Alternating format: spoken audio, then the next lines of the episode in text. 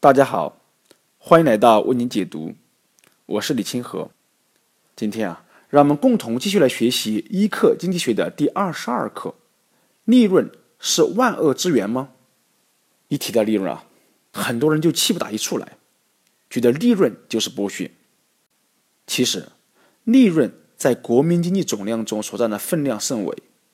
一九二九年到一九四三年这十五年间。美国注册的企业净利润占国民收入的比率平均低于百分之五，而一九五六年到一九六零年则低于百分之六，从一九七一年到一九七五年依然低于百分之六。很少有人会关注企业倒闭率。据美国临时经济委员会的调研报告，今天开店经营杂货店，每十家平均会有七家左右活到第二年。可能只有四家能挨到四周年的店庆。制造业公司每创造一美元营业额，税后的利润啊不到五美分。如老板们把这些钱投入银行，可能收益更高，更别说一旦投资失败，则血本无归。政府决策者往往以为，不论采取什么抑制生产的举措，生产都会自动进行。所以啊，今天生产所承受的最大风险之一。仍然是来自政府的价格管制政策。政府官员喜欢指责企业的暴利，可不是为了利润。谁会添置更多设备、雇佣更多员工、不断更新技术呢？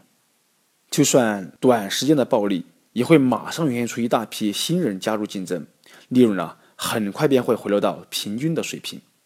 在自由经济中，获利前景决定了生产什么、不生产什么、生产多少等等。没有利润。就不会有人再投资生产，这样就避免了浪费。利润的一大功能就是引导资金、人力、技术的流向，使他们合理配置。而那些天天装英明的官员，根本没办法用硬性的手段解决这一问题。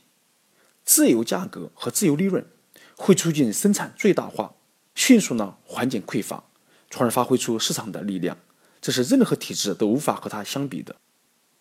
利润。还会给每一家参与竞争的企业施加压力。只有加强管理、改善技术，才能提高利润，否则呢，只能赔掉底裤。普通人仇视利润，因为在他们看来，利润提高了商品价格。